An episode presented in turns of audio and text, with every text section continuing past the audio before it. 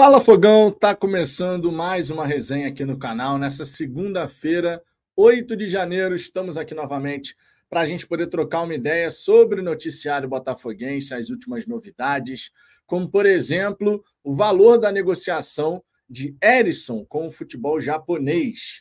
Uma venda que exemplifica muito bem parte do modelo de negócios da SAF Botafogo. A gente vai trocar uma ideia sobre isso. Além disso, vale destacar que o Santos divulgou o valor da negociação com o Glorioso. A gente vai falar sobre as cifras envolvidas na contratação do novo goleiro alvinegro. Vale destacar também Barbosa, que é esperado nessa segunda-feira no Brasil para poder realizar aqueles trâmites burocráticos de exame médico e assinatura de contrato.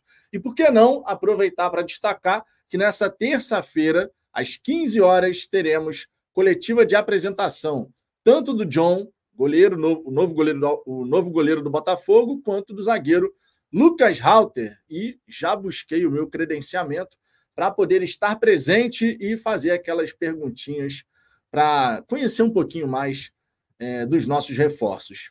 Enfim, sejam todos bem-vindos, uma ótima tarde para geral. Peço por gentileza que deixe o like, se inscreva aqui no Fala Fogão. A participação de vocês, claro, vocês sabem, é sempre muito importante. Caso contrário, a gente falaria sozinho por aqui. Então, participem, mandem suas mensagens. Se quiser ter prioridade de resposta, já sabe, mande seu super chat. Ao mesmo tempo que você tem prioridade, você fortalece pra caramba o nosso trabalho. Ou então você pode ser membro aqui do Fala Fogão a partir de R$ 4,99 por mês. Tem uma série de benefícios, entre eles a chance de participar do nosso churrascão, que vai acontecer em julho de 2024, mês de aniversário aqui do Fala Fogão. Beleza? Vou dar aquela passada inicial na galera, recadinhos iniciais já passados, rapidinho. Simbora, porque temos aqui assuntos a tratar. Deixa eu voltar lá para o começo do chat. Ronaldo Nascimento, boa tarde, Vitão. Erison ajudou muito o Botafogo, sou grato por isso, mas para o que o Botafogo está planejando, ele não tem condições de vestir nossa camisa. Muita deficiência técnica, baixa cabeça. Não acho que tenha muita deficiência técnica. A gente tem uma característica do jogador que não casa com aquilo que, pelo menos recentemente, foi a ideia do Botafogo. Especialmente quando a gente fala da figura do Luiz Castro, certo? Especialmente. O Castro, quando se referiu ao Erisson, deixou bem claro: jogador que joga para si. E ele queria um centroavante que jogasse para o coletivo. Então gente, é uma questão de característica. O Erisson poderia ser útil em algum nível no Botafogo? Dependendo do treinador, sim. É um centroavante que tem uma alguma capacidade técnica, não é refinadíssimo, mas tem ali alguma capacidade técnica consegue fazer os seus golzinhos quando tem uma sequência. Sempre importante bater nessa tecla. Quando tem uma sequência, quando está encaixado na equipe, ele consegue contribuir com alguns gols que são bem importantes. E isso aconteceu no próprio Botafogo. Não foi a mesma coisa, contudo, no Estoril Praia, nem no São Paulo. Aí você tem uma questão de adaptação ou não adaptação lá no futebol português, assim como lesão no São Paulo. O Erisson teve problema com lesão e isso dificultou a vida do atleta para buscar o seu lugar ao sol no tricolor paulista. Agora vai buscar sua sorte no futebol japonês e já já a gente vai trazer aqui a questão dos valores para a gente poder conversar sobre modelo de negócio da SAF Botafogo. Eu escrevi um texto que eu publiquei tanto no Twitter quanto no Instagram, quanto aqui no YouTube. Sim, aqui no YouTube, muita gente não sabe, mas a gente tem a aba comunidade aqui no canal.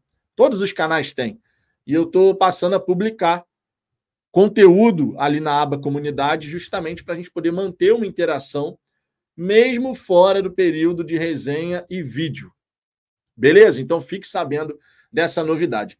E no texto que eu escrevi, eu falei justamente sobre essa situação do modelo da SAF o Erisson é um ativo que foi vendido e a SAF botou dinheiro no bolso.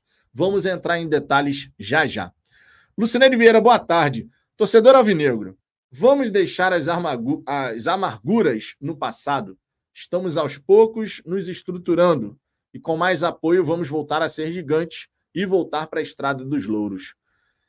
Já falamos bastante aqui sobre essa questão do perfil de cada torcedor, como cada um lida com as frustrações que nós tivemos ao longo dos anos com o Botafogo, com essa última ainda mais. Cada um vai lidar com isso e vai digerir tudo isso no seu tempo.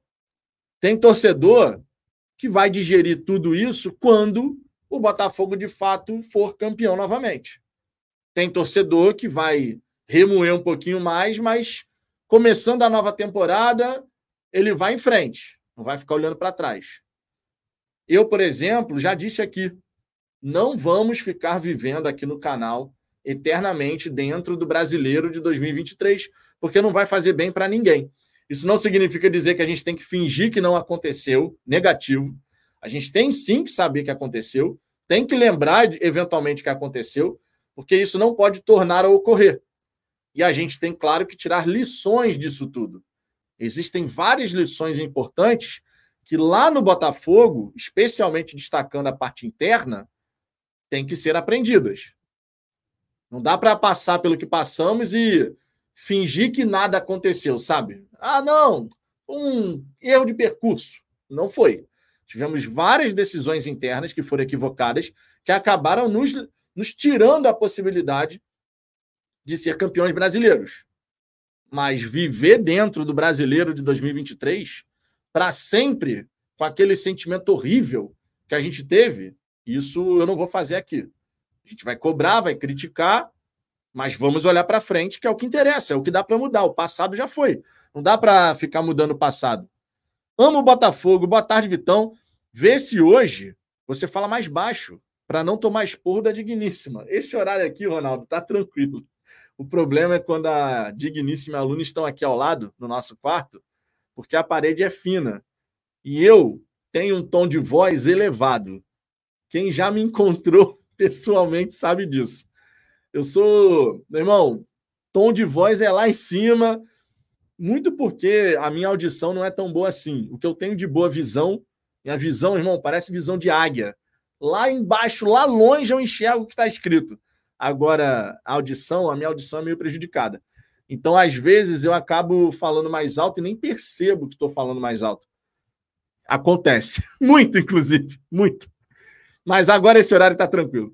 Bruno Moraes, Erisson vendido pelo mesmo, entre aspas, aqui, preço dos de seleção, dando lucro de quase 100% quase sem jogar pelo Botafogo. Quem não gosta da ideia é maluco. A gente vai falar sobre isso já já, sobre esse modelo de negócio, parte do modelo de negócio da SAF Botafogo. André Lopes, Erisson foi uma ótima venda, 9 milhões de lucro. Para o futebol ser sustentável, tem que ser dessa forma. Vamos fazer o seguinte: eu estou dando uma passada aqui na galera do chat, mas já que logo de saída a gente está abordando essa questão, para não ficar repetitivo, Vou colocar aqui na tela o nosso primeiro destaque dessa resenha da hora do almoço. Deixa eu, deixa eu só ajeitar o nosso mascotinho aqui. E vamos fazer o seguinte, ó. Vamos falar sobre essa venda do Erisson, que ajuda a explicar o modelo de negócio da SAF. Primeiramente, vamos trazer a informação bonitinha da maneira como ela foi publicada, tá? Sempre importante aqui dar o crédito, tudo legal. Olha só. O Erisson foi vendido ao Kawasaki Frontale por 3 milhões e meio de dólares e o Botafogo vai ficar com um pouco mais de 10 milhões de reais, tá? A matéria diz o seguinte: o atacante Erisson do Botafogo foi negociado com o Kawasaki Frontale 3 milhões e meio de dólares, o que dá cerca de 17,1 milhões na cotação atual, milhões de reais. Essa é a informação do canal do Nicola. Ainda de acordo com o Nicola, o Glorioso ficará com 60% desse valor, referente à fatia dos direitos econômicos que o clube tinha. Assim, a SAF Alvinegra vai embolsar 2,1 milhões de dólares, cerca de 10,2 milhões de reais. O Erisson chegou ao Botafogo em 2022, após se destacar pelo Brasil de Pelotas na Série B, onde marcou 15 gols e marcou 15 gols em 34 jogos com a nossa camisa. Na época da negociação do Erisson, vale lembrar, até para a gente poder contextualizar esses números, na época da negociação, onde o Botafogo comprou o Erisson, o que foi falado é que a negociação teria um custo de 200 mil dólares.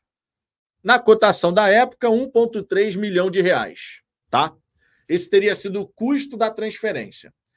Agora, segundo Nicola, a gente tem aqui o Botafogo recebendo 2,1 milhões de dólares, cerca de 10,2 milhões de reais. Por que, que isso ajuda a explicar o modelo, em parte, da SAF Botafogo? Por um motivo muito simples. Pelo mesmo motivo que o Emerson Urso foi contratado. Tudo certo, o Erisson foi contratado antes da gente virar SAF, efetivamente.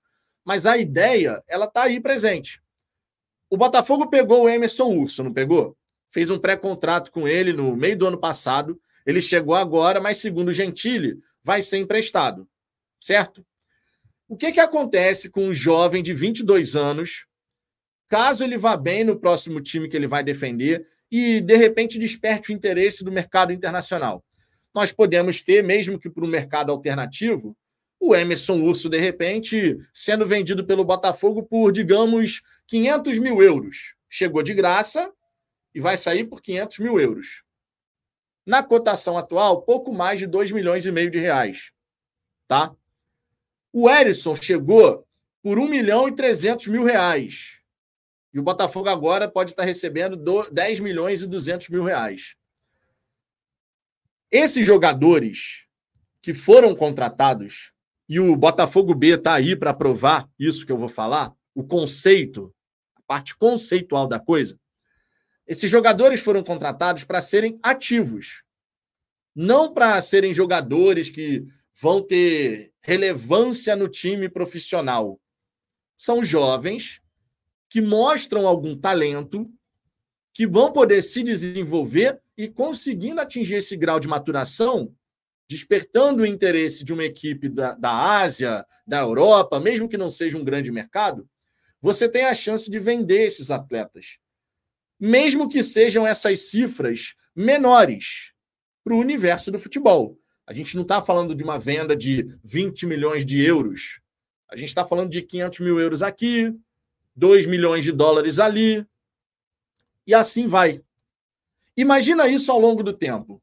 Imagina isso em cinco anos. Você vendeu 10 jogadores, onde, em média, cada um saiu por um milhão de dólares. Você teve um que foi mais caro, um que foi mais barato, mas na média ficou nessa faixa, um milhão de dólares em média cinco jogadores, dez jogadores vendidos a um milhão de dólares na média, 10 milhões de dólares em cinco anos. É uma grana que ajuda a elevar as linhas de receita que o Botafogo precisa trabalhar. Uma delas, claro, é a venda de ativos, é a venda de atletas, direito econômico. Esse é um modelo que a gente deve ver acontecer rotineiramente no Botafogo alguns atletas jovens que, quando chegam no Botafogo, a torcida torce o nariz. É o caso do, Emerson Urso. Quando foi noticiado, o Emerson Urso se apresentou junto dos jogadores. Teve um monte de torcedor que ficou assim: porra, tá de brincadeira. Esse é o nível do reforço que o Mazuco traz para o Botafogo. Vocês, vocês viram isso, não estou inventando nada. Só que alguns desses atletas, desses jovens atletas, eles não são contratados com o propósito de defender o time principal do Botafogo. Eles são contratados para serem desenvolvidos e vendidos. Você empresta para cá, para lá, ele se valoriza numa outra, numa outra equipe e daí é vendido e o Botafogo pega um percentual dessa, dessa venda. E faz dinheiro com esses atletas. Eu já falei aqui mais de uma vez no canal sobre a teoria da cauda longa, que é uma teoria econômica.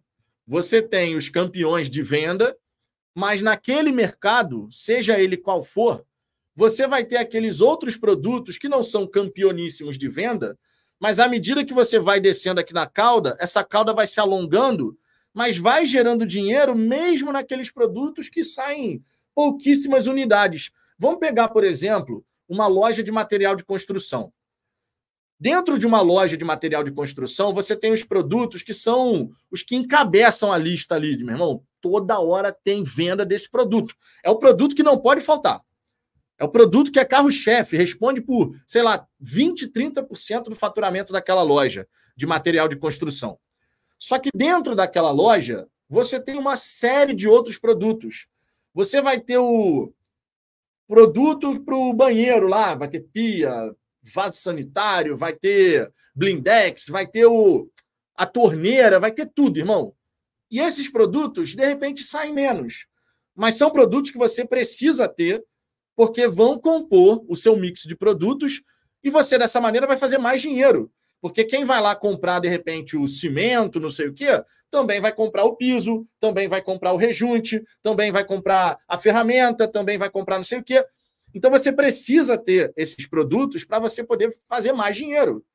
No caso do futebol, trazendo para a realidade do futebol, você tem os jogadores que você contrata para o seu time principal, que são os jogadores que vão ser titulares, que vão render mais dinheiro no futuro, mas você também pode ter, e a ideia do Textor com o time B é essa, você também pode ter atletas que não chegarão no nível de defender a camisa do time principal do Botafogo, mas eles podem muito bem maturar e gerar esse valor residual, vamos botar assim.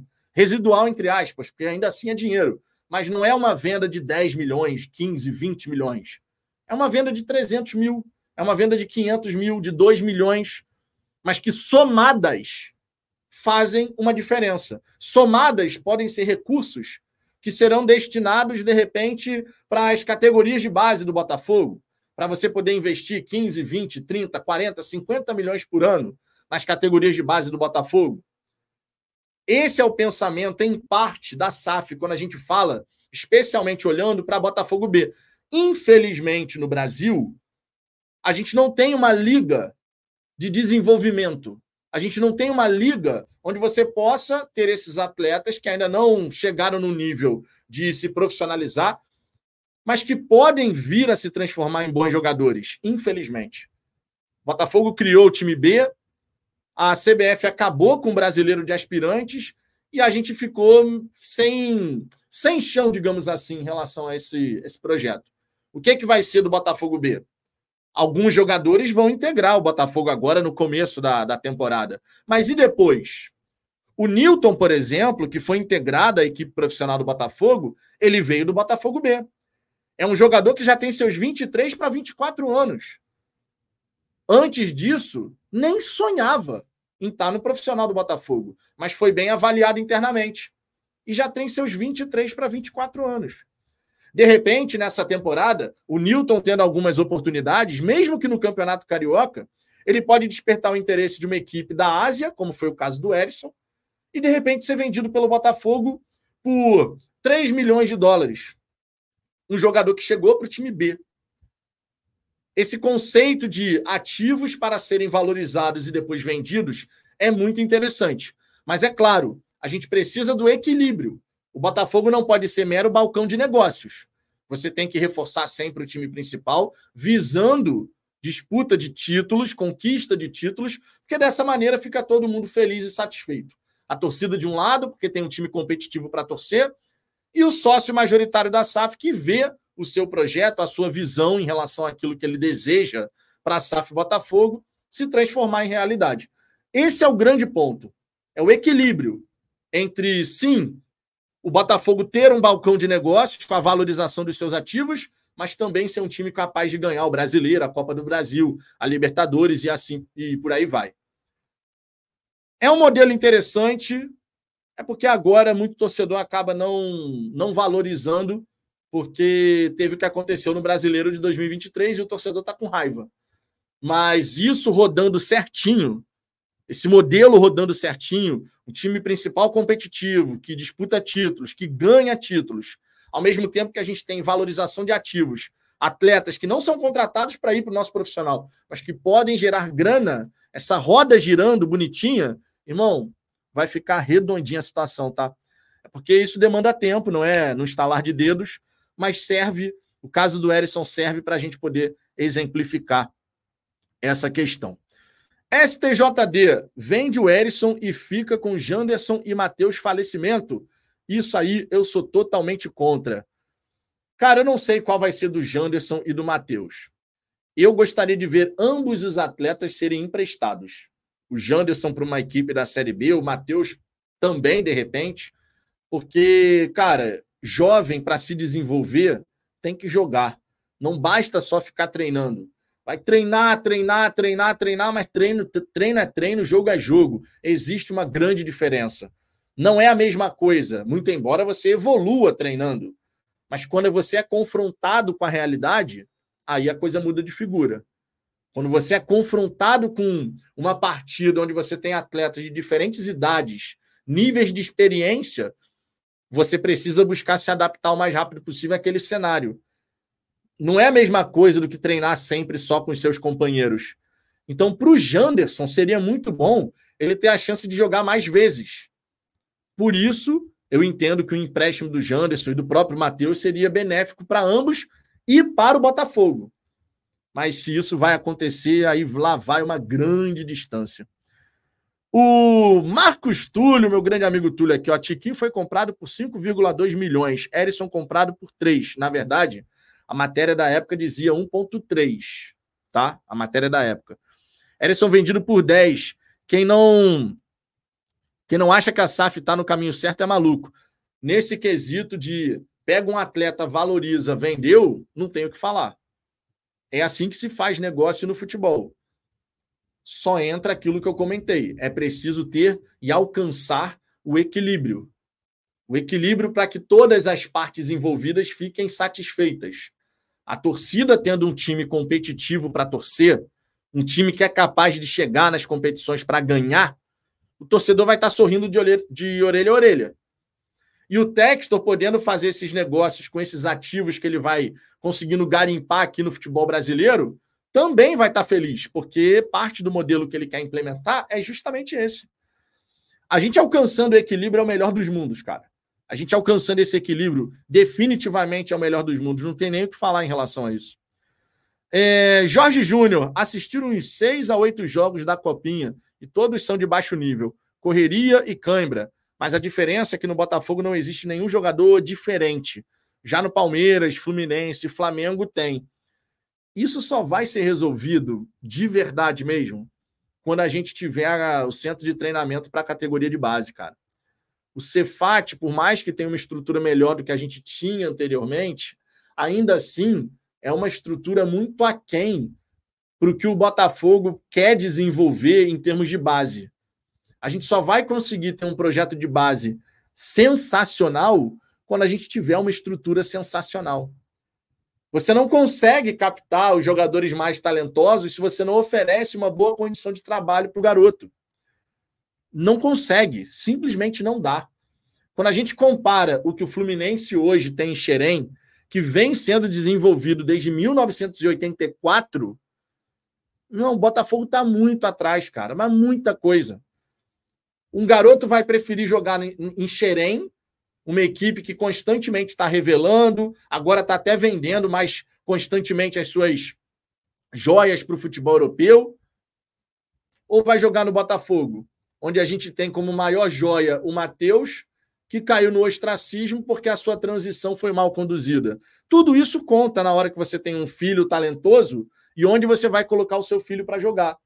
Agora, quando o Botafogo tiver uma baita estrutura e começar a fazer seu nome como um time que revela e esses atletas vão para a Europa e fazem sucesso na Europa, isso vai passar a ter um peso para que você possa ter, de repente, surgindo no Botafogo daqui a 6, 7, 8, 10 anos, jogadores de um nível Neymar, jogadores como o Lucas Moura, que esses atletas possam surgir no Botafogo.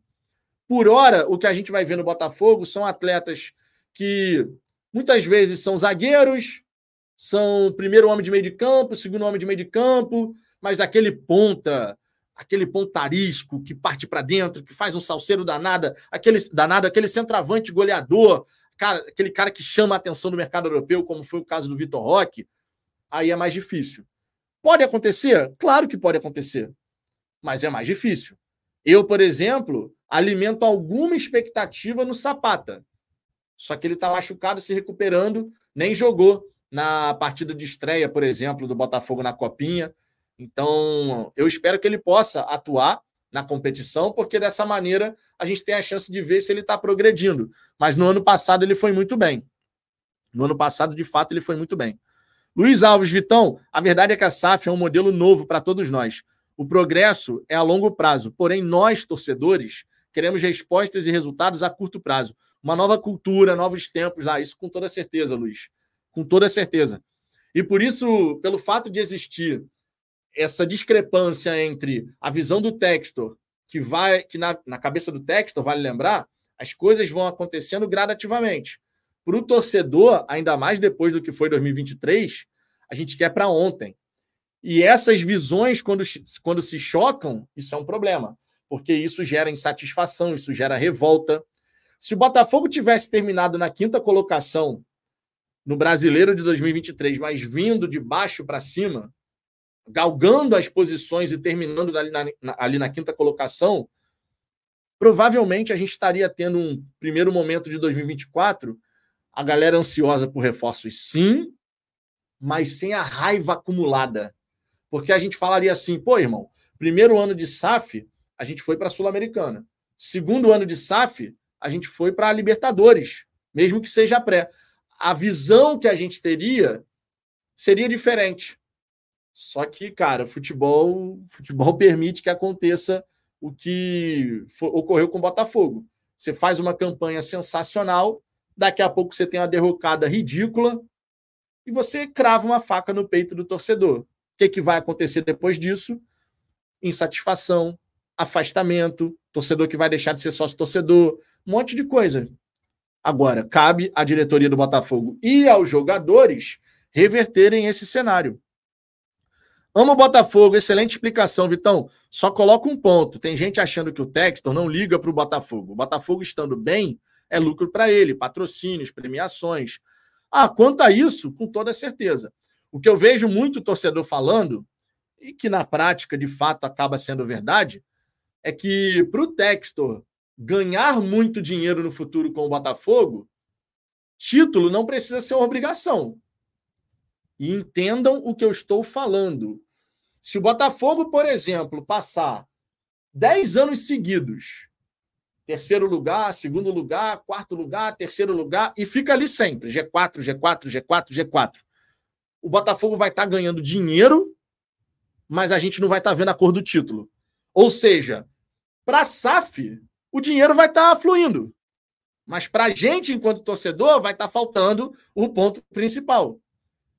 Então eu vejo muito torcedor comentando isso. Ah, mas o Textor pode ganhar muito dinheiro, mas não necessariamente o Botafogo ser campeão. E na prática isso pode acontecer. A gente não pode falar que não, não, isso não vai acontecer em hipótese alguma. Na prática isso pode acontecer. Na prática o Botafogo pode ganhar um título por década. A SAF está ganhando dinheiro para caramba e a gente só comemora um título por década. É uma possibilidade porque a vida permite que isso aconteça. O futebol permite que isso aconteça mas não é o que a gente deseja.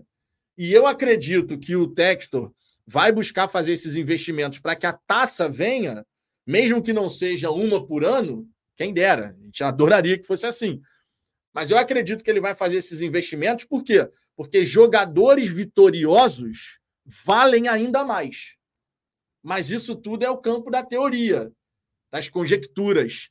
Não tem como a gente cravar que vai acontecer dessa maneira. A gente espera que o Botafogo ganhe os títulos, que a gente una o útil ao agradável. Mas dá para cravar que vai ser assim? Não dá para cravar. Eu torço para que sim, porque a gente merece demais conquistar vários e vários títulos. A gente merece demais. Marcos Túlio, o Botafogo garantiu por 3 milhões a compra de mais, de mais 30% dos direitos econômicos de Erisson, 23 anos. A oferta faz parte do processo do clube para renovar o contrato. Ah, sim. Você trouxe o outro momento. A gente teve um primeiro momento numa negociação mais é, menor, né? Uma negociação menor, e depois a gente teve o Botafogo adquirindo mais percentual. De fato, isso aconteceu, Túlio. De fato, isso aconteceu. É, amo o Botafogo na Copinha, tem muitos jogadores de sub-17. Eu acompanho. Eu não tenho visto a Copinha, sinceramente. Douglas Braga, esse Nutella do Matheus Nascimento não vai vingar. Não saiu ainda porque sabe que se, se sair, vai parar na terceira divisão rápido ele tem contrato com o Botafogo e ele tem o direito de permanecer no Botafogo o tempo que ele quiser. O Botafogo, inclusive, teria recebido uma proposta pelo Matheus no ano passado, mas ele e o pai dele quiseram permanecer. Nesse momento, a gente fala assim: que pena, porque teria sido uma bela grana. Não sei se a gente consegue vender o, Matheus Nascimento pelo dinheiro que já foi falado uma, em algum momento. Vitor Silva, esse, esse nosso time da Copinha, parece que está jogando pelada na rua, tá maluco, horrível. Eu só acompanhei brevemente o time do Botafogo na Copinha, não assisti aos jogos na íntegra, tá? Não consegui ainda parar para assistir jogo na íntegra. Então, eu só, só posso me basear naquilo que vocês têm dito, que é um time fraco, que não está conseguindo produzir muito, que não tem jogador ali que realmente você possa olhar e falar assim: ó, esse daqui pode render alguma coisa. Enfim. Os dois jogadores que, que eu mais queria ver se estão indo bem e tal era o Sapato e o Valim. O Valim tomou aquela entrada fortíssima no primeiro jogo. O Sapata estava se recuperando de um problema físico. São os dois jogadores que eu acredito que podem render alguma coisa dentro de campo e fora dele também mais adiante. André Luiz, Botafogo tem um dono e o objetivo dele é simples: comprar barato na América do Sul e no Brasil e lucrar bastante com as vendas. Faz parte do modelo de negócio. Isso não pode ser negado. Está aí para todo mundo ver. Faz parte do modelo de negócio. Você encontrar talentos sul-americanos e vender esses talentos. Isso faz parte do processo também. Mas isso faz parte, na verdade, de todo o time do Brasil. Você revela, o jogador se desenvolve, evolui e você vende para fazer dinheiro e fazer a roda girar. No caso do Botafogo, a gente não vendia, a gente dava os jogadores. Dá para dizer assim, né? A gente dava os jogadores do Botafogo para as outras equipes, praticamente. Então, agora a gente tem visto as cifras envolvidas nas negociações dos atletas que estão defendendo as cores do Botafogo e a tendência, claro, especialmente quando não for negociação entre Botafogo e Lyon, Botafogo e outro time da holding, a tendência é que a gente possa vender por mais dinheiro. Essa é a tendência. Vamos ver se vai se concretizar ao longo do tempo. É, Botafoguense de direita, não dá para mudar o passado, é verdade. O problema é que estamos vendo o Botafogo repetir o passado e a maioria da torcida está satisfeita. Cara, essa narrativa de que a maioria da torcida está satisfeita, eu não consigo enxergar dessa maneira, cara. Não é porque, de repente, um torcedor não tem o mesmo nível de indignação que o seu, que o torcedor está satisfeito com tudo que aconteceu, com as coisas da maneira como elas estão acontecendo agora. Cada caso é um caso, irmão. Cada caso é um caso. É verdade, nem todo torcedor vai ter aquele nível de indignação e vai ficar remoendo o que aconteceu em 23. É um fato isso. Mas esse torcedor não ficou satisfeito, esse torcedor não está satisfeito, ele quer ver o Botafogo dar uma resposta. Só que existem formas e formas de você reagir e se relacionar com o Botafogo. São perfis diferentes. Não dá para esperar de todo mundo o mesmo posicionamento, a mesma postura. Não dá, simplesmente essa não é a realidade. E ainda bem que não é, porque quando você tem pessoas com pensamentos distintos, isso inclusive estimula os debates sobre algo. Se todo mundo pensar igual sobre uma, um dado assunto, não tem por que debater mais aquele assunto. Está todo mundo de acordo que é assim, assim, assado. Quando não é isso, a gente tem aqui, por exemplo, mais de 900 aparelhos conectados, justamente para a gente poder falar de Botafogo e cada um com a sua visão. Aqui no próprio chat tem tantas e tantas visões diferentes. A gente busca trazer aqui porque é interessante ter esses modelos de, de, de pensamento sobre o dado assunto. É legal a gente poder ter visões distintas sobre isso. É bacana. Olha só, vamos para o nosso próximo destaque. Vou passar na galera do chat novamente já já, mas quero botar aqui mais um destaque ao longo dessa resenha, que é o Santos divulgando o valor da venda do goleiro John. Pois é, estavam falando que a venda do John seria na casa de um milhão e meio de euros, cerca de 8 milhões de reais, mas na prática o Santos informou que não foi bem assim. Isso, inclusive, liga aquele sinalzinho de alerta para a gente ficar bem atento sobre valores que vão sendo falados aqui e ali, certo? Porque o que tinha, o que tinha sido comentado é diferente do que aconteceu, ainda mais quando a gente tem a informação vindo do Santos, equipe que foi responsável pela venda do atleta ao Botafogo. O Santos informou o seguinte: ele divulgou tá, esse valor e falou o seguinte. É, em coletiva de imprensa, nessa segunda-feira, o presidente do Santos, Marcelo Teixeira, divulgou detalhes dos jogadores que foram negociados na atual janela até o momento e informou o valor da venda do goleiro John ao Botafogo. Segundo divulgado pelo Santos, o Glorioso adquiriu 75% dos direitos econômicos de John por 1,2 milhão de dólares, 5 milhões 850 mil mil reais na cotação atual. O clube da Vila Belmiro manteve 25%. Ainda de acordo com o Santos, o Botafogo deve pagar mais 100 mil dólares, 488 mil reais ao Peixe, caso John atue 40 jogos como titular. O goleiro chega como substituto de Lucas Perry, que foi negociado com o Lyon. John foi o primeiro jogador a ser anunciado pelo Botafogo. A gente está falando aqui de uma negociação, portanto, que pode chegar, vamos botar aqui, a 6 milhões e 300 mil. 6 milhões e 300 mil, quatro, quase 400 mil reais. Tá? É uma negociação que pode chegar até esse montante, segundo o que foi divulgado pela equipe da Vila Belmiro. Diferente das cifras que foram anunciadas previamente, que era um milhão e meio de euros, que na conversão atual seria na casa dos 8 milhões e pouquinho. Tá? Então, tá aí o valor correto da transação. Foi uma negociação interessante do ponto de vista do Botafogo, vamos dizer a verdade aqui. O John tem potencial, ainda não conseguiu, claro, se firmar e ser titular incontestável de uma grande equipe, mas está na idade para isso. John tem 27 anos, é um goleiro de ótima estatura, como diria nosso glorioso Gilmar Machado, uma envergadura sensacional e estava indo muito bem no próprio Santos, quando foi substituído pelo João Paulo, e no próprio Internacional, quando foi substituído pelo Rocher. No Botafogo, ele chega para disputar posição com o Gatito Fernandes. Gatito, numa entrevista pós-término do Campeonato Brasileiro, foi bem claro: quero disputar essa vaga. E para o Botafogo, para o Thiago Nunes, é muito interessante que você tenha essa disputa acirradíssima entre John e Gatito. Dois goleiros de ótimo nível competindo entre si para saber quem joga, você eleva o nível, porque o atleta tem que estar o tempo inteiro, ó, full dedicado. Não dá, não dá para você pensar em, ah, vou dar uma descansada. Não, tem que dar dedicado, dedicado o tempo inteiro. Então a gente pode ter, quem quer que seja escalado para jogar na meta do Botafogo, a gente pode ter um cara que está no seu melhor nível de preparação físico, técnico, tático, mental. E isso, claro, pode fazer uma baita diferença ao longo da temporada. A gente viu o que que a diferença que faz você ter um goleiro que está confiante, seguro, vivendo um grande momento, para quando ele passa a ter um péssimo momento, que foi o caso do Lucas Perry. É algo, inclusive, que até hoje a gente pode se questionar. Por que, que no momento que o PR começou a falhar uma atrás da outra, não foi colocado o Gatito Fernandes? A gente pode questionar isso.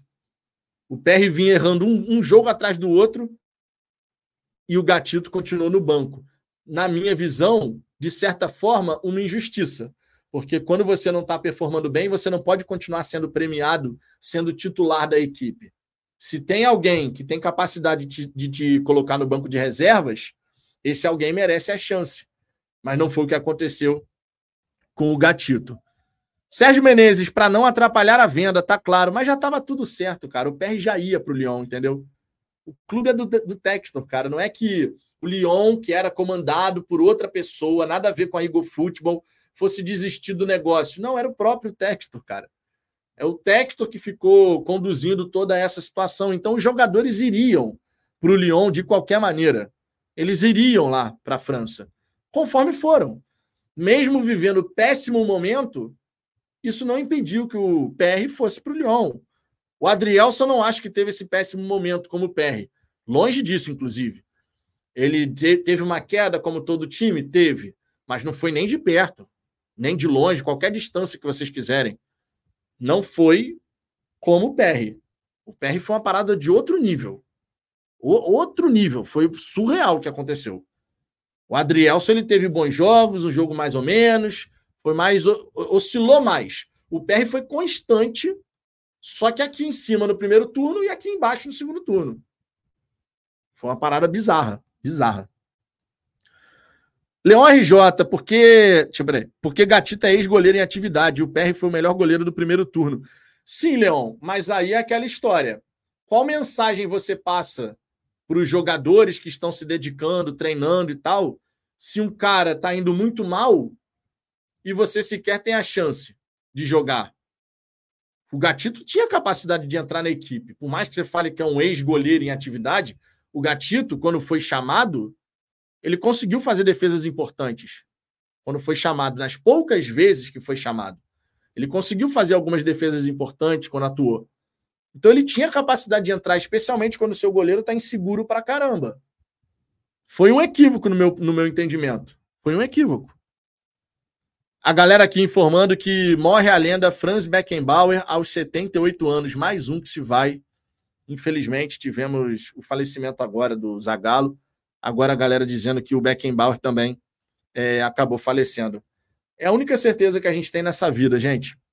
É a única certeza que a gente tem nessa vida. Um dia a festa acaba. Um dia a festa acaba para todo mundo. É a única certeza que se tem. Que descanse em paz. Grande ídolo e ícone do futebol alemão, futebol mundial. Jogava muita bola. Quem já teve a oportunidade de ver vídeos e tal, realmente jogava muita bola. Mas a festa um dia acaba para todo mundo. Michel Honório, será que teremos as lacunas resolvidas nessa temporada? Pô, Michel, se não tivermos as lacunas resolvidas nessa temporada, tá de brincadeira, né? Até agora, a gente começa a temporada com lacunas claras no elenco. E a maior delas, e que é um absurdo, a gente falou sobre isso ontem aqui, é um absurdo, é a parte da lateral direita.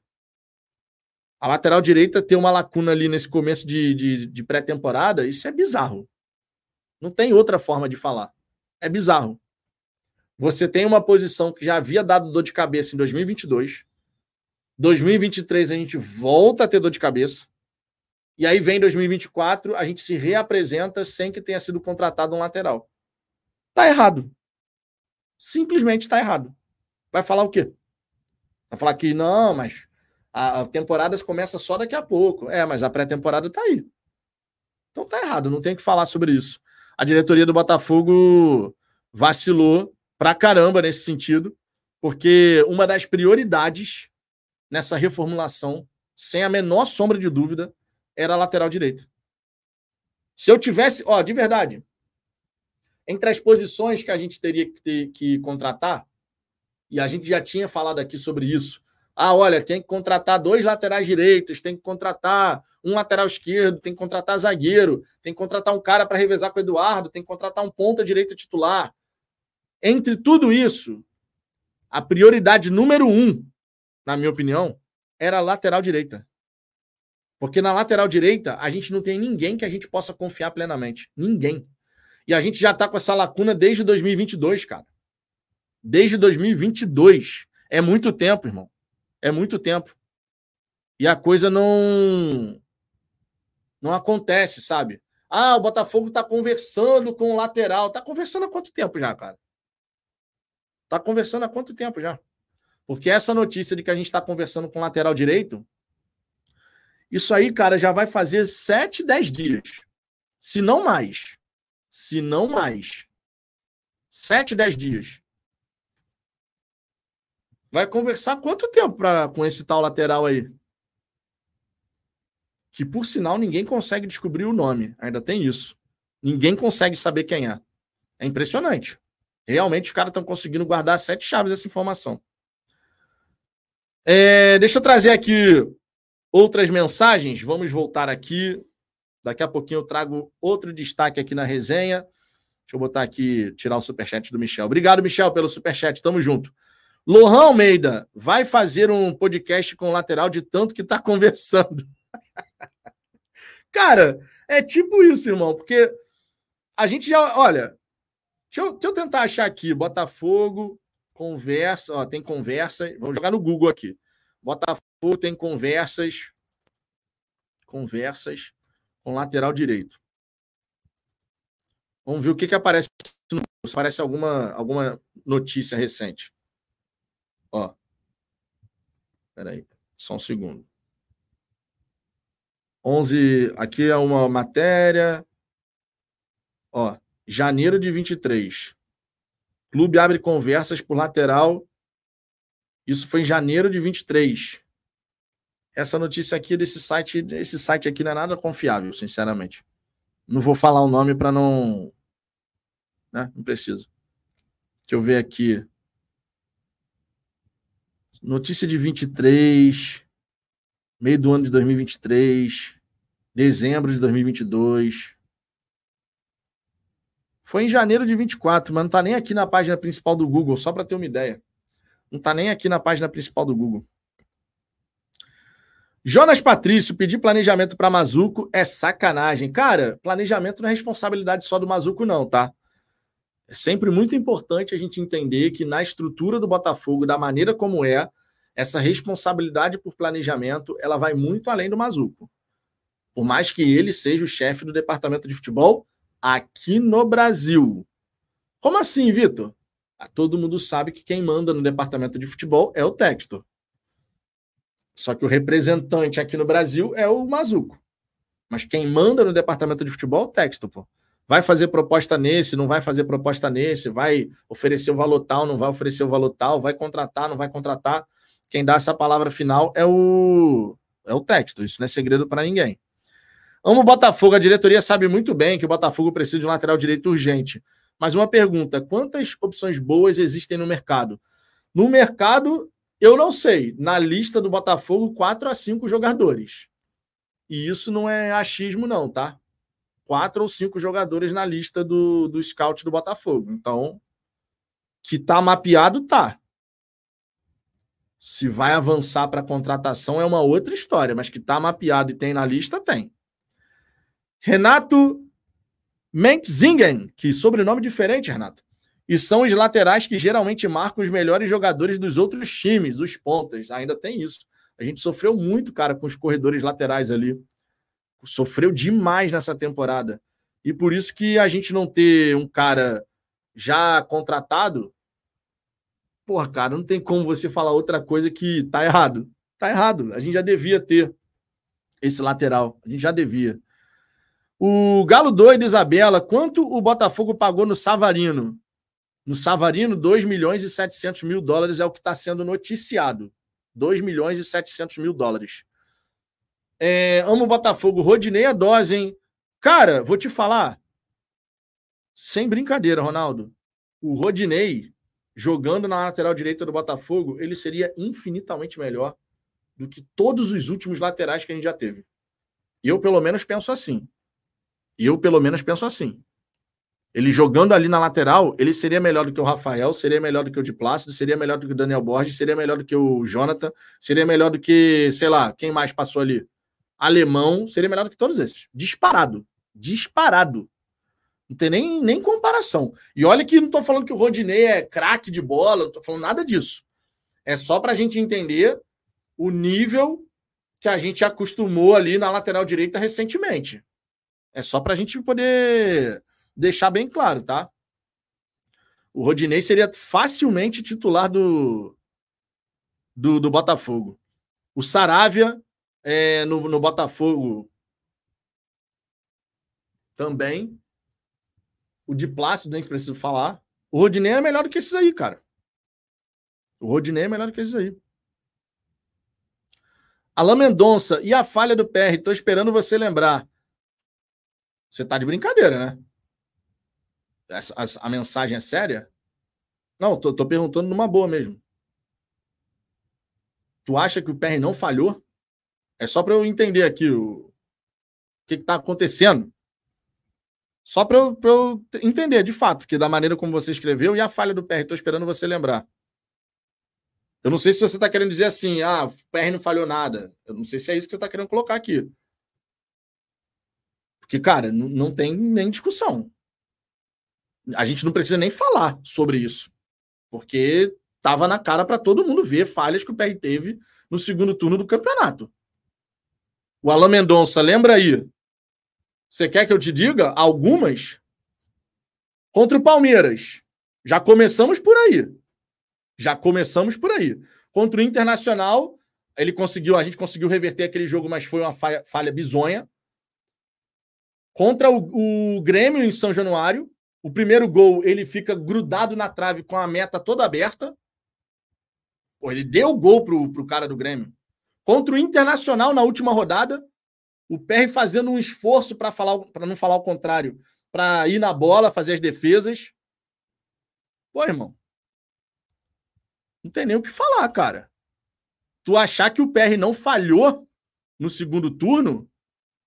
Peraí, né? Contra o Palmeiras eu forcei.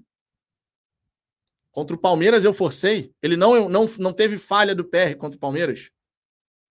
Sério mesmo? Vocês acham que o PR não teria capacidade de defender aquele chute do Hendrick? O PR, que fez o primeiro turno que fez. Que aquilo ali era um gol que o PR tomava. Ou a reposição de bola que ele fez e deu no pé do jogador do Palmeiras. Não teve falha do PR. Então tá bom, é. Se não teve falha do PR, eu vi outro jogo. Tudo bem. É, amo o Botafogo. O Rodinei joga tanto que está no poderoso campeonato grego. Cara, aí é uma questão de gosto. Tu não gosta do futebol do Rodinei e tá tudo justo. Problema zero você não gostar do futebol do Rodinei. Agora, na minha opinião, o Rodinei é muito, mas muito mais lateral do que de Plácido, do que, do que Saravia, do que Rafael, do que Daniel Borges. Isso só para falar, falar desses que passaram por aqui recentemente. Ou que ainda estão no caso do Rafael. O Rodinei é melhor do que eles. Não tem nem como falar, mas assim, é questão de gosto mesmo. Eu posso achar e você pode não achar, e tá tudo bem, não tem problema nenhum. É, deixa eu ver aqui. O Edonias Bezerra. Vitão, como você se desfaz das peças e não tem outras para colocar no lugar? A diretoria do Botafogo está contratando. Temos três reforços já anunciados. Agora a gente deve ter o reforço anunciado do Barbosa. Deve ter o, Sara, o Savarino chegando muito em breve. É, a gente, claro, espera que cheguem outros, o lateral direito, o meia para revezar com o Eduardo, um outro segundo homem de meio de campo. A gente ainda espera outras movimentações do Botafogo. Mas não necessariamente chegadas e partidas têm que acontecer exatamente no mesmo ponto do tempo. Depende. Por exemplo, a gente não contratou ainda um atacante para revezar com o Tiquinho depois da saída do Diego, do Diego Costa. Mas por quê?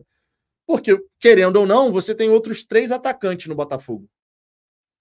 E para começo de temporada, pensando em Carioca, ok. A diretoria pode entender que não precisa fazer esse investimento agora. E é o que transparece nesse momento. Não tem pressa assim, ah, a gente tem o Tiquinho, vai ter o Janderson, vai ter o Valentinho, o Matheus, pelo menos ali para sustentar no Carioca, dá para ser. Então vamos fazer com mais calma a contratação de um centroavante, sabe? Pode acontecer. Não necessariamente é no mesmo momento. Saiu, tem que chegar. Saiu, tem que chegar na mesma hora, assim. Dificilmente acontece, inclusive, na mesma hora. Dificilmente. É, deixa eu ver aqui outras mensagens. O, o Ali. PR falhou pra cacete no segundo turno. Só cego não viu isso. O Gustavo Parade... Paradela.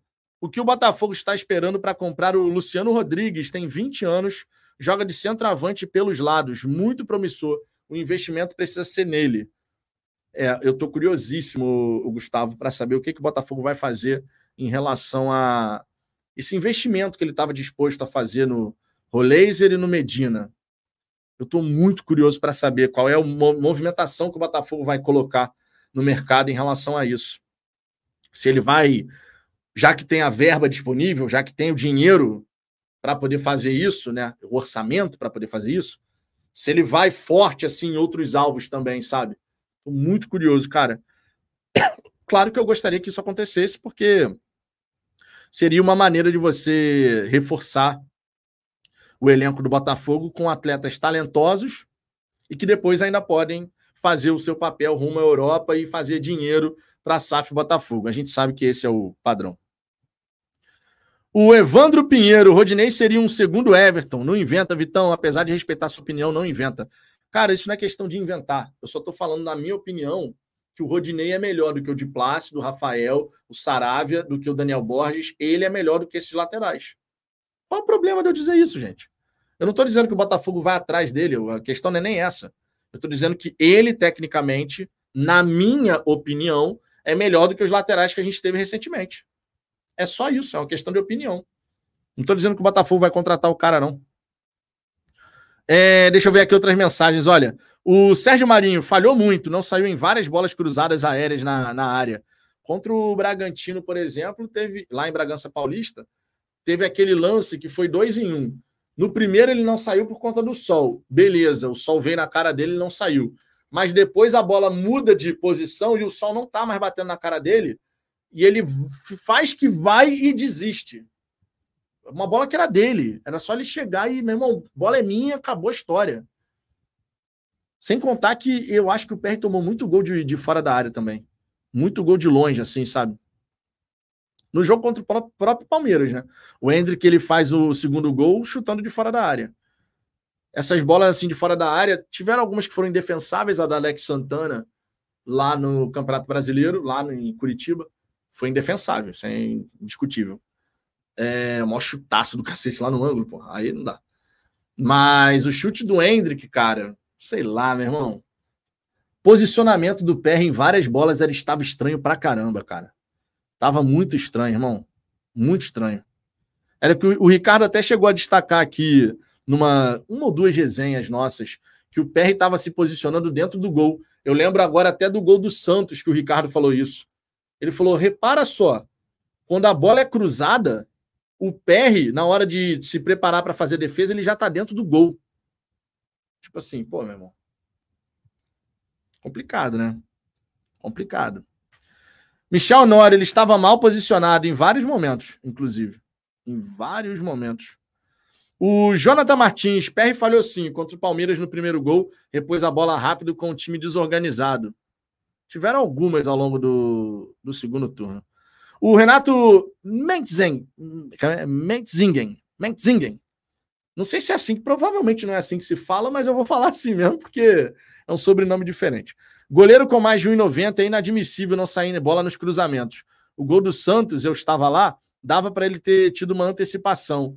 É porque o cruzamento ele veio no formato de um balãozinho, não foi aquele cruzamento rasante. É, no, primeiro momento eu também pensei que ele pudesse ir naquela bola, mas ele estava dentro do gol, cara. O PR estava dentro do gol. Eduardo Regis, eu contrataria o Maestriani para a reserva do Tiquinho.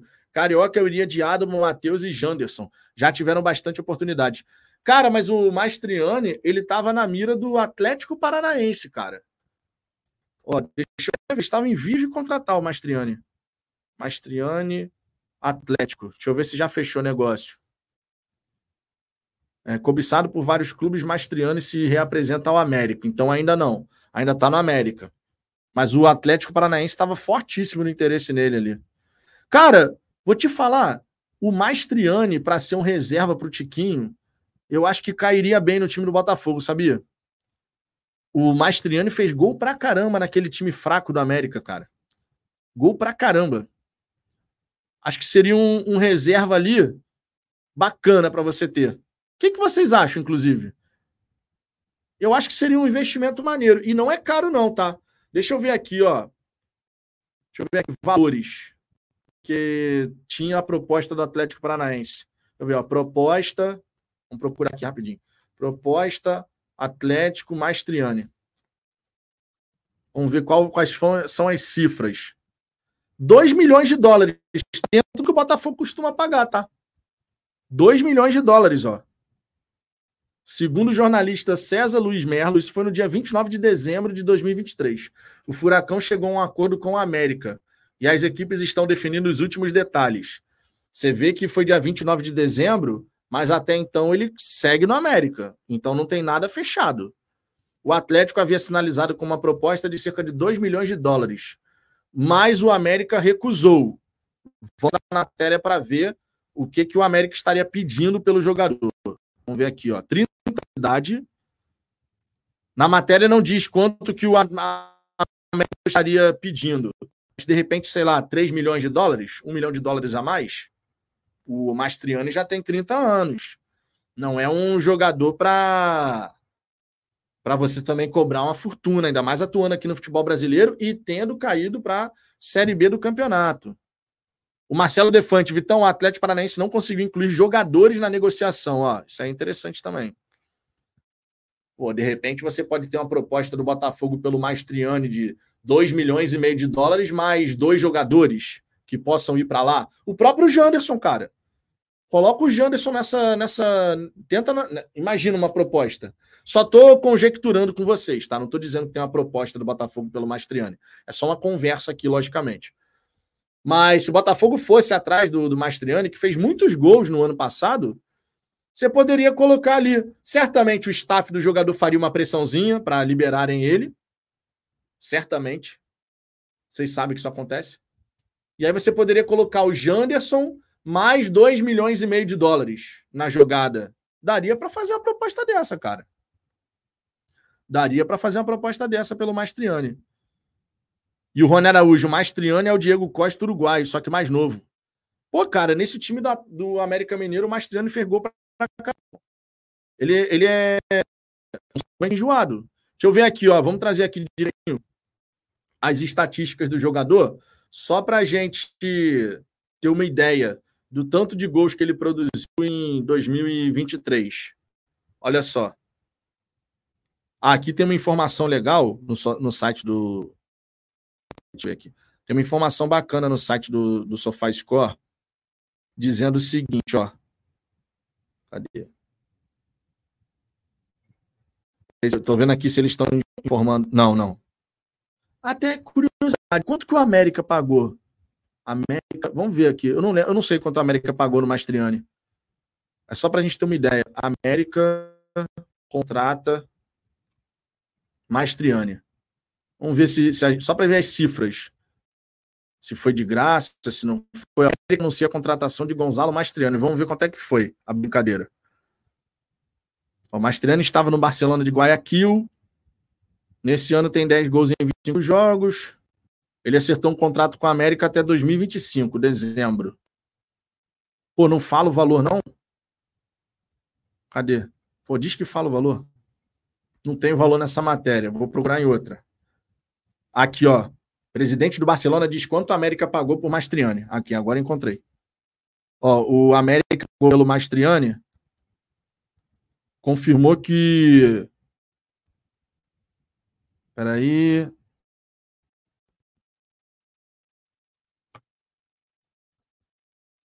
Rapidinho. É porque ele tá, eles, eles misturaram as cifras. Ah, aqui. De acordo com o dirigente, o time equatoriano. Opa, matéria tá pulando pra caramba aqui. Peraí. Apesar da América não divulgar os valores das compras de Emanuel Martinez e Gonzalo Mastriani, o presidente do Barcelona revelou a quantia milionária paga pelo clube mineiro. Em entrevista à rádio Mac Deportes, Álvaro Moreno também falou sobre porcentagem adquirida pelo Coelho. De acordo com o dirigente, o time equatoriano vendeu 50% dos direitos econômicos de Martin, Martinez por 1 milhão e 200 mil dólares, que é o volante. E sobre Mastriani, Alfaro disse que o atacante uruguai não era peça fundamental. Segundo o presidente, o Coelho adquiriu 60% dos direitos econômicos por 600 mil dólares, cara. Pô, isso aí foi um baita negócio do América Mineiro, tá? Baita negócio do América Mineiro. 600 mil dólares por um atacante como o Mastriani, que chegou aqui no futebol brasileiro e meteu gol pra caramba. Mesmo o América tendo um time que a gente sabe, né? Foi rebaixado e, e nem era tão ruim assim o time do América Mineiro. Conseguia fazer alguns jogos interessantes, mas no Campeonato Brasileiro, por exemplo, o Mastriani ele jogou 24 jogos, marcou 11 gols e deu uma assistência. Um centroavante num time que foi rebaixado, que tinha dificuldades para poder realmente chegar ali com condições 600 mil dólares, o América mandou bem pra caramba, tá? Mandou bem pra caramba na contratação do Mastriani. O Guilherme Mota, o problema é a quantidade de estrangeiros. É, o Botafogo tentava tentando a contratação do Medina e do Roleiser. Já não são dois estrangeiros que vão chegar. Tem isso. Hoje no elenco do Botafogo a gente tem o Gatito, que é tem a dupla cidadania paraguaia e italiana. Você tem o Cuesta, que estava tirando a dupla cidadania brasileira. Acredito que o trâmite já tem até se resolvido, mas vai chegar o Barbosa. Barbosa argentino, não tem essa de nacionalidade, dupla cidadania brasileira e argentina. Só o Cuesta que tem essa situação. Então você já tem Gatito e Barbosa. Na lateral direita, o de Plácido saiu, então um estrangeiro a menos. Na lateral esquerda, a gente não tem estrangeiro. É, no meio de campo, você tem o. Não tem estrangeiro no meio de campo, que é Danilo, Marlon, Tietê, Eduardo, PK, Cauê. Você vai ter o Diego Hernandes, que pode atuar ali até por dentro, mas vai ser utilizado como um ponta. Você tem o Segovinha. O Valentim Adamo, mas esse, se for o caso, você empresta. A gente, nesse momento, tem ali cinco estrangeiros. O Jacob Montes não conta, né? Vamos lembrar aqui. Não conta. É, é o Luca, pô. Luciano Vieto colocaria o Tiquinho no banco, só assinando o contrato. O Luciano Vieto, ele não jogava ali por trás do atacante? Ele não fazia aquela função ali, próximo ao atacante? O Luciano Vieto que tem qualidade técnica. E ele ia ficar. Só que assim, é um cara para você investir uma grana ali. É um cara para tu investir. Mas não tinha um. O Luciano Vieto não era aquele meio atacante que a galera falava que estava atuando lá no futebol árabe? Não era esse? Ele é centroavante? Porque eu lembro de ver ele atuando como um meio atacante ali, atrás do, do atacante principal. O Augusto Silva, Luciano, Luciano Vieto é melhor que o Mastriani e acho que viria. Não é caro. O não é caro, não sei se é bem assim, não, hein? Não é caro, não sei se é bem assim, não. O Humberto, Mastriani e Martinez não são jogadores para time que quer ser protagonista. Sejamos sinceros, cara, são dois bons jogadores, tá? Não é porque jogou na América Mineiro que não é bom jogador. É bom jogador o Martinez e o Mastriani. O Mastriani viria para ser o reserva do Tiquinho e o Martinez, ele é um primeiro homem de meio de campo ali, cara. Que demonstrou qualidade na equipe do América Mineiro. A gente não pode ficar achando que só vai chegar. Ah, faltou falar do Bastos, esqueci do Bastos. São seis estrangeiros, então. Você tem Gatito, Barbosa, Bastos. Aí você vai ter o Diego Hernandes, você vai ter o Segovinha e o, o Mateu Ponte. Sete estrangeiros, na verdade, com o Valentim Adamo. Sete estrangeiros. Você pode ter sete estrangeiros. Aqui, ó, o Carlos Henrique, ó, Vieta é 10, não é 9. É, pô, eu lembro do Luciano Vieta atuando ali por trás do, do centroavante, não como centroavante. Ele é um meio atacante, ele não é camisa 9, não. Então, se o Botafogo fosse atrás de um Luciano Vieto da vida, era para revezar com o Eduardo. Não era para revezar com o Tiquinho. O Ian Apicela. Luciano está livre no mercado e atuava como segundo atacante ou meia. Deixa eu ver aqui, ó. SofaScore. Luciano Vieto. Vamos ver aqui, ó. Estatísticas e avaliações, Luciano Vieto. Luciano Vieto, ele tem 30 anos de idade, é uma idade boa ainda. E diz aqui no, no SofaScore que ele tá em outro time do, do mundo árabe agora, tá? Ele não tá mais livre no mercado, não, segundo consta aqui. Tá dizendo que o Luciano Vieto tá no. Cara, qual é o nome desse time aqui? Primeiro tem que carregar a informação, né? De, carregou, desapareceu. Seria o Al Kidiciar. Al Kidiciar. Contrato até junho de 2024. Tá escrito aqui no SofaScore. Então ele não tá mais livre, não. Tá? Ele não está mais livre, não, segundo o SofaScore. Daniel Lima, a galera pede Vieto, mas nem sabe que posição ele joga. Cara, o Daniel aqui, o scout, riu disso. É, porque eu, eu lembrava do Luciano Vieto atuando como um 10, não como um 9. Mas tá aqui, o, o jogador ele tem contrato até junho de 2024, segundo o SofaScore. Segundo o SofaScore. Tem 1,73m, e ele é bom jogador mesmo, cara. Ele tem 30 anos de idade. Rony Araújo, scout do América melhor que o nosso. Trouxe uruguaios que resolveram. Nossa segunda janela só veio caixa, caixão branco. Cara, então. Trouxe uruguaios que resolveram, mas o América Mineiro caiu, né? Tô só brincando contigo. São bons jogadores. Mas, cara, o scout do Botafogo foi quem ajudou a trazer o Tiquinho. Foi quem ajudou a trazer o Danilo Barbosa foi quem ajudou a trazer o Tietê, foi quem ajudou a trazer o Eduardo, foi quem ajudou a trazer o Vitor Sá. Acertou todas? Não, não acertou todas. É verdade. Tiveram contratações que aqui no Botafogo não aconteceram. Mas não dá para falar que o scout do Botafogo faz um trabalho ruim. Lembrando sempre que o scout ele faz o trabalho de acordo com a diretriz que lhe é passada. Se você recebe a diretriz da diretoria, por exemplo, não temos grana para contratar. Eu só quero saber de jogador que está em fim de contrato ou que já está livre no mercado. Ou que, quando muito, você consegue pegar por empréstimo com opção de compra. Se vira e acha aí. Se a diretriz é essa, não adianta você olhar para jogador que vai custar 10 milhões de reais. 20 milhões de reais. Não adianta, simplesmente não, não faz sentido. Simplesmente não vai fazer sentido nenhum. O Francisco Costa, Vitor, onde anda o Daniel Ruiz, aquele que era do Milionários da Colômbia? Cara, ele tinha ido para o Santos, mas parece que já vazou, foi dispensado lá no Santos, enfim. Cara, essa história aí do Daniel Ruiz é interessante, porque ele ele estava se destacando no futebol colombiano, lá no, no Milionários. Só que e ele era, era tido, inclusive, como o novo Ramos Rodrigues. É, meu irmão, mas no fim das contas não aconteceu. Ele veio para o Santos e não, não, não, deu em nada no Santos. Não deu em absolutamente nada. O El Luca, pô, Vieto vem por um milhão e meio. Cara, então, só que nesse momento ele está empregado. É o que está dizendo o SofaScore. Contrato até junho de 2024 com o Al Quadiciá. Nunca tinha ouvido falar nesse time, mas é o nome da equipe que está aqui no SofaScore. É, deixa eu trazer aqui outro destaque da nossa resenha. Dei uma boa passada na galera do chat novamente. Vamos falar aqui do Barbosa chegando nesta segunda para realizar exames. Segundo consta as informações aí que foram publicadas, o Fortaleza tentou até o último instante a contratação do Barbosa, mas o homem aceitou a proposta, disse sim para o Botafogo.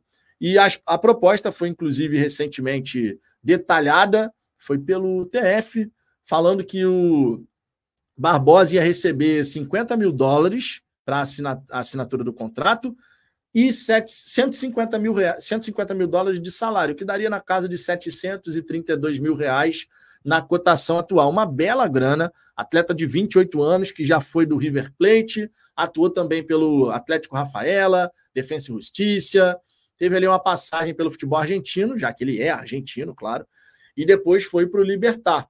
No Libertar, virou o xerifão da zaga. Um cara que chega firme nas jogadas, de vez em quando parece até ser um pouquinho sem freio, mas está sempre presente ali para marcar.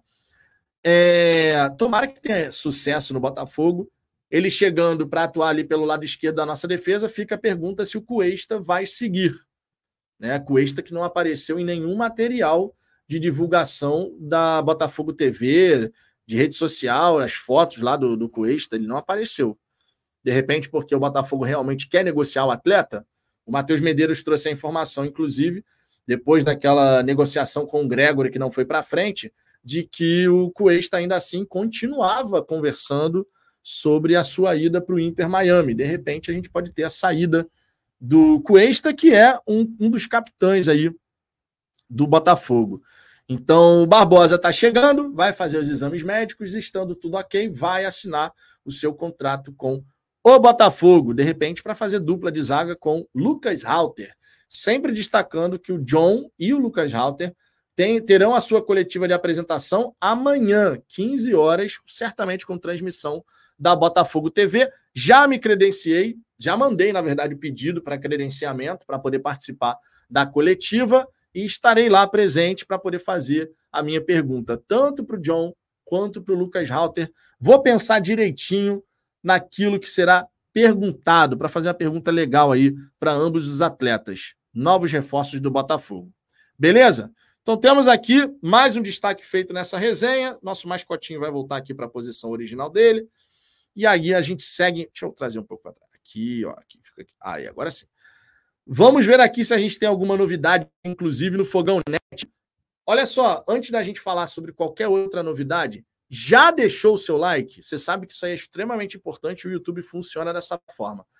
Inclusive, vou convocar aqui nosso glorioso Anderson Mota para pedir o like. Cinco segundinhos. Cinco segundos para deixar o like. Partiu?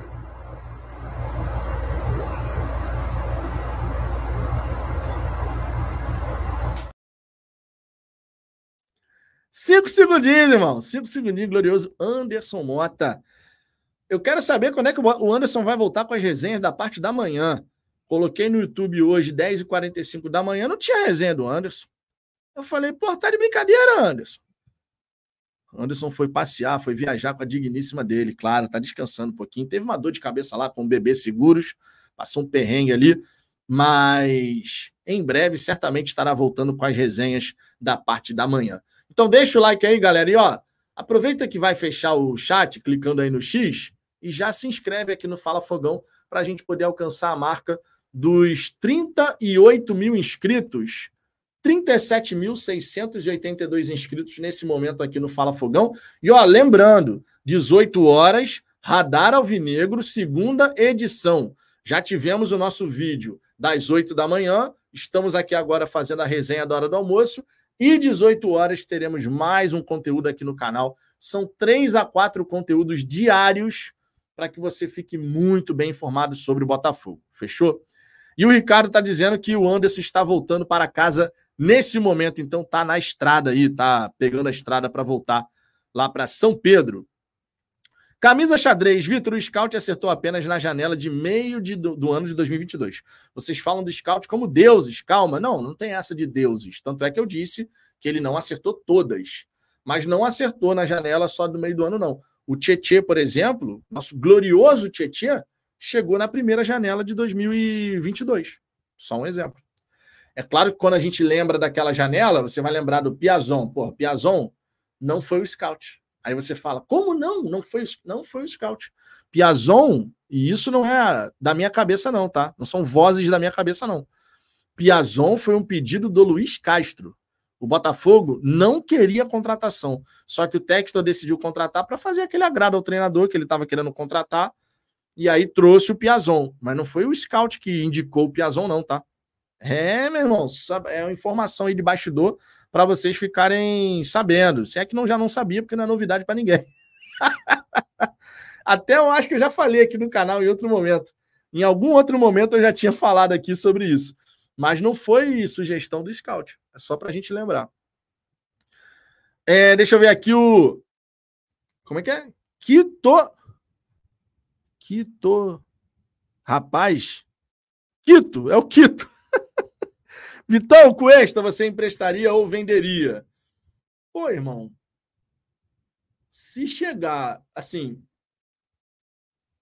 eu acho que o Cuesta não tem aquele clima todo para permanecer. Porém, vender o Cuesta faria mais sentido se fosse para ele sair. Se for para ele sair, se a diretoria do Botafogo falar, vamos negociar o Cuesta, o que faz sentido é você vender para tentar fazer alguma grana e tentar recuperar de alguma forma aquilo que você colocou na contratação do atleta. Porque o Botafogo gastou um dinheiro. Primeiro pegou por empréstimo, aí pagou pelo empréstimo, depois renovou o empréstimo, aí pagou, começou a pagar mais salário, aí comprou o Cuesta quando surgiu o interesse do Bahia. Então o Botafogo gastou uma graninha aí com o Cuesta. Tá lá na tabela, inclusive. Ô, Ricardo, qual foi o valor mesmo que você colocou na tabela lá pelo Cuesta? Ricardo está aqui acompanhando a resenha, certamente ele vai ter esse dado de cabeça, já que foi o Ricardo que montou aquela belíssima tabela com os valores das negociações de cada jogador. Escreve aí no chat para mim, por gentileza, o valor da, da negociação do, do Botafogo. 2 milhões e meio de reais, ó. 2 milhões e meio de reais que o Botafogo gastou com o Cuesta. Então, se for para negociar o Cuesta, tem que vender. Não faz sentido você emprestar o Cuesta. Não faz o menor sentido, do meu ponto de vista. Agora, não sei se ele vai sair. Pode ser que saia, porque é uma questão financeira ali envolvida. A chegada do Barbosa, ganhando aí nessa faixa de 732 mil reais por mês, o Cuesta que ganha na faixa dos 800, a gente está falando de um milhão e meio de reais só com os zagueiros, os dois zagueiros que atuam pela esquerda. É uma bela grana, não dá para falar que não. O Felipe Tavares, tabela a Zamba, a Zamba FIP. Ajusta aqui. Raul Cirilo, Vitão, a tabela ficou muito boa, muito boa. Vários, vários, foi realmente um trabalho ali que o Ricardo teve para montar aquela tabela. Raul, porque primeiro tu tem que lembrar de todos os nomes, ainda tem isso. E foi nome pra caramba, foi nome pra caramba aí que o Botafogo ou contratou ou tentou. Raul Cirilo, Vitão, alguém para fazer sombra pro Tiquinho? Como é que é? Outro algum nome para ou outro algum nome para o Rolaser. Cara, alguém para fazer sombra para o Tiquinho, a gente precisa contratar um centroavante e a gente precisa contratar um cara para revezar com o Eduardo. Isso aí, cara, se a diretoria não fizer isso, está muito errado. Eu acredito que vai fazer, especialmente pensando na situação do Eduardo. Agora, em que momento isso vai acontecer? Estava tentando fazer agora com o Rolaser. O Rolaser não deu certo não sei se a diretoria do Botafogo vai com tanto afinco assim para contratar ainda nesse mês de janeiro o meio atacante. Não sei. Talvez espere o encerramento da janela europeia. Talvez. Perder um jogador justamente porque o cara queria ir para a Europa. Será que pode ser um fator que faça a diretoria aguardar? Não seria nenhuma surpresa. E pensando em tempo total da janela, a janela vai até 7 de março, cara. Então não seria a menor surpresa se a diretoria do Botafogo esperasse fechar a janela europeia para ir atrás do meio atacante. Não seria surpresa nenhuma. Marcílio Silva, com esse elenco atual, você acha que consegue passar da pré-Libertadores? Cara, capacidade para passar tem. Vamos pegar aqui, a gente vai com Gatito, Lateral esquerda não tem, lateral direita não tem, melhor dizendo. É, gatito, Cone, não tem, irmão, não tem. Lateral direito não tem. Na zaga, Lucas Halter e Barbosa, ou Lucas Halter e Cuesta. Tá no elenco ainda o Cuesta. Na lateral esquerda, o Marçal. No meio de campo, Danilo, Tietê, Eduardo, Savarino, que tá para chegar, Vitor Sá e Tiquinho. Com esse time você consegue chegar na fase de grupos da Libertadores. Na teoria. Só que, cara, a gente tem que considerar que é um trabalho que está é, começando agora. O Thiago Nunes vai ter tempo, vai ter que ter tempo, melhor dizendo, para poder preparar o time. As peças vão ter que encaixar. Então, meu irmão, não, não, não é só uma questão de nós estamos com o mesmo treinador há um tempão e ele só está ganhando novas peças para encaixar num dado modelo que ele já estabeleceu esse modelo já estabelecido não existe. Esse modelo, esse modelo estabelecido não existe. Porque o Thiago Nunes chegou sem tempo para trabalhar, praticamente, lá no ano passado. Só agora que ele vai ter tempo para treinar de fato ali, tudo bonitinho, com um período sem jogos, mesmo que seja um período curto. Mas ele vai ter agora uma pré-temporada e tal.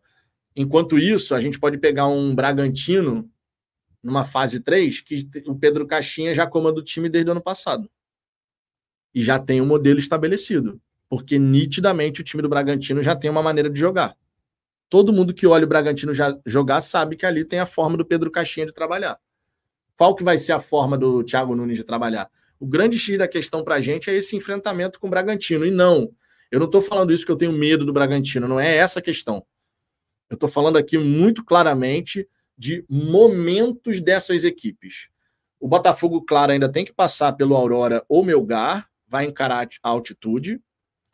No Rio de Janeiro, acredito que consiga a vitória, mas tem que saber qual o resultado que vai ter lá na altitude.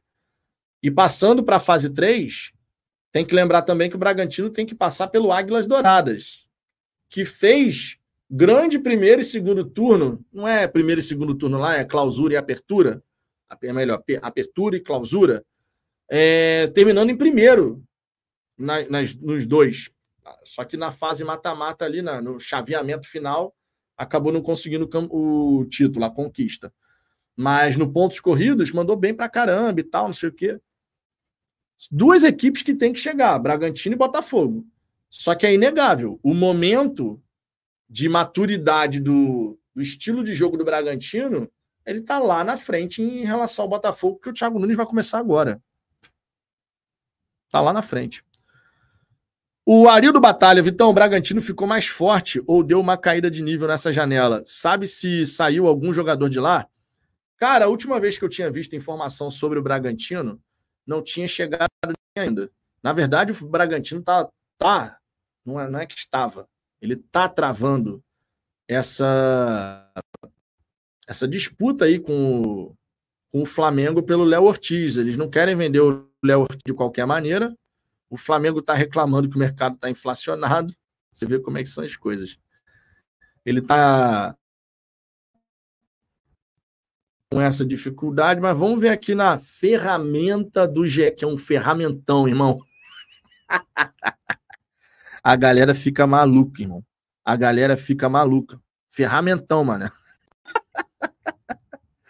Aqui, ó, Bragantino vai e vem no mercado 2024. Deixa eu ver aqui quais são as movimentações aqui na página do Bragantino, ó. Natan Mendes está chegando do São Paulo. Só falta assinar. O Marcos Paulo, lateral esquerdo do Flamengo, fechado, já foi contratado. Por, por, enquanto, só isso. Um lateral direito e um lateral esquerdo. Por enquanto, só isso. Não teve nada além disso, não, tá? Então, o Bragantino reforçando as suas laterais, o Natan e o Marcos Paulo. Então, deixa eu ver quem saiu. Saindo. Léo Ortiz está negociando, o Juninho Capixaba negociando, o Tony Anderson saiu do Bragantino e foi para o Itu, para o Ituano, mas nem estava no, no Bragantino. O Luan Patrick retorna para o Atlético Paranaense. O Praxedes. Peraí que. Não. O Praxedes vai seguir no Vasco? Parece que sim. Parece que sim. Aderlan indo para o Santos. Léo Aragão indo para o Cruzeiro. Matheus Gonçalves voltando para o Flamengo. Ah, cara, o time do Bragantino, basicamente falando, não mudou, não. O time do Bragantino, basicamente falando, não mudou. Ferreira da Camará Fogo. Boa tarde, família. Plano B, Mastriani e Emanuel Martinez. A diretoria só pode estar de sacanagem com o torcedor. Sonhamos com Medina e Roleiser e acabar com esses dois. Cara, olha só. Vamos saber separar uma coisa da outra. O Mastriani é bom centroavante. Para você ter um jogador ali como um cara para revezar com o Tiquinho, o Mastriani é bom centroavante. Mostrou isso no Campeonato Brasileiro. Não é à toa que o Atlético Paranaense está tentando a contratação dele. Não é um centroavante que você descarta assim, não. É, e ao mesmo tempo, o Martinez é um bom volante, tá? Caixa de ferramenta tá sempre ali a postos. É um cara que tem capacidade de marcação no meio de campo. Então a gente não pode. Não é porque não é o Medina e o Roleiser que, ah, pô, se você contrata um jogador que se destacou no campeonato, vai ser ruim. Esses dois jogadores se destacaram no campeonato, Ferreira. Esses dois jogadores. Ah, mas eles estão, estavam na América Mineiro. É, o Lucas Halter também. O Barbosa vem do Libertar, do Paraguai. Que não é uma liga maravilhosa, diga-se. E aí? O Lúcio Warrior. O que acha da ideia de colocar Júnior Santos como lateral? Cara, perdão por não ter lido o seu superchat mais cedo. Acabou que eu me desliguei aqui que tinha um superchat. Inclusive, tem mais outros dois que chegaram agora há pouco. Lúcio Warrior. O que acha da ideia de colocar o Júnior Santos como lateral? Péssima. O Júnior Santos como lateral não tem o menor cabimento, cara. Não dá. Tem o menor cabimento.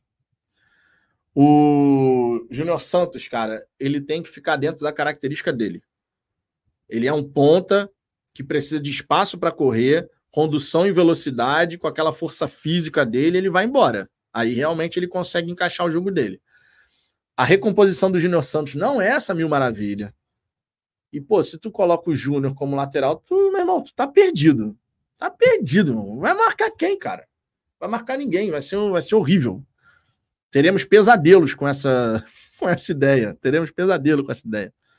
Tamo junto, Lúcio. E de mais uma vez, desculpa por não ter lido o superchat antes, tá? Superchat tem prioridade, vem para a tela, mas eu me desliguei aqui. O Gustavo Henrique negociavam com o lateral direito e desistiram do Godoy, que era o plano B. Mas saiu notícia que o Botafogo fez proposta para o William. Difícil entender, né? O William, lateral direito do Cruzeiro, essa notícia de fato saiu. A gente não sabe se realmente aconteceu, parece que sim. Mas aquela história, continua a busca. O problema é que a gente já está, né? Estamos indo para o segundo dia de pré-temporada. Começou ontem com os exames e tudo mais, vai seguir hoje com mais bateria de exames, certamente. E a gente não está escutando falar nada de lateral, cara. Nada. Eu acho impressionante o Botafogo tá guardando as sete chaves dessa maneira o nome. É realmente impressionante. Não dá para falar que não. Mas, cara, a gente precisa ver uma movimentação aí na, na, na janela, né? Precisa. Johnny Eringer. Por que vocês acharam que as SAFs objetivam qualquer coisa que não seja lucro? Venderam o clube por desespero, a maioria apoiou. O brinquedo tem dono. Por que, aí, por que, que, você, por que vocês acharam que as SAFs objetivam qualquer coisa que não seja lucro?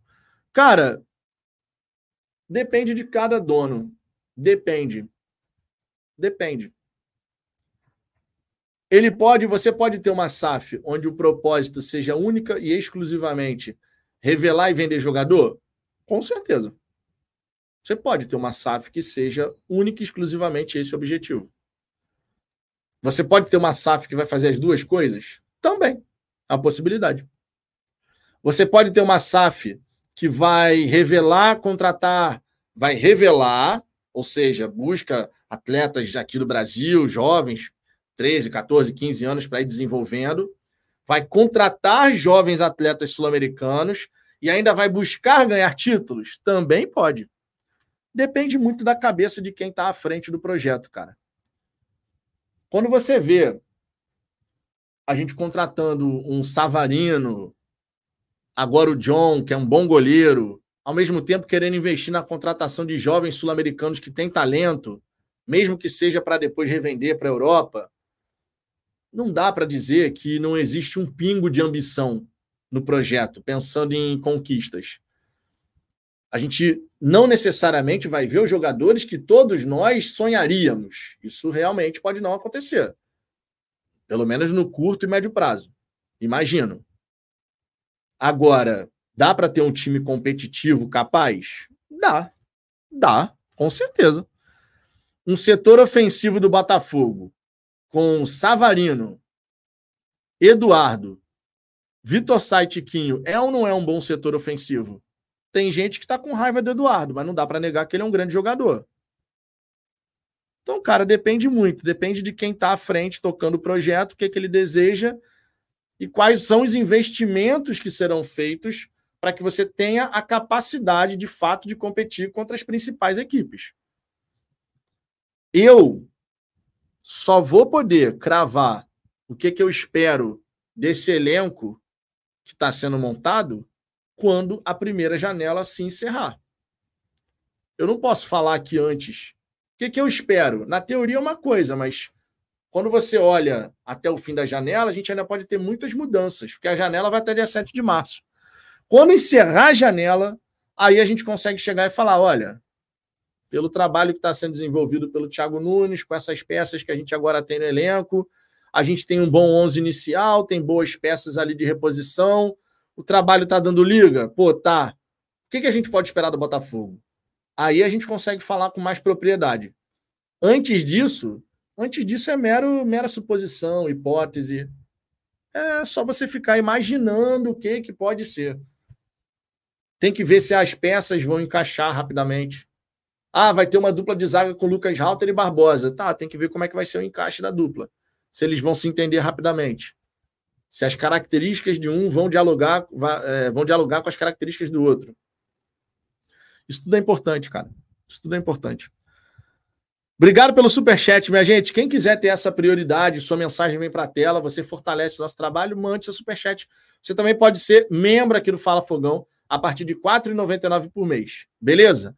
Agora, quero saber de vocês. Quero saber de vocês. Já deixou o like? Ô Anderson! Chega aqui, meu Cinco querido. segundos para deixar o like. Partiu?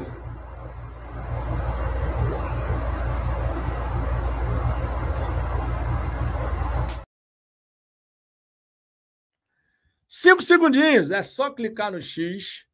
É só clicar no X, fechar a barrinha do chat, deixar o seu like e se inscrever aqui no canal para que a gente possa alcançar os 38 mil inscritos. Estamos buscando essa marca que é tão importante aqui no Fala Fogão. Vocês sabem que o YouTube funciona dessa maneira. E olha, lembrando novamente, você tem às 18 horas mais um conteúdo aqui no canal Radar Alvinegro, segunda edição, mais um conteúdo aqui para vocês ficarem bem informados sobre as últimas novidades.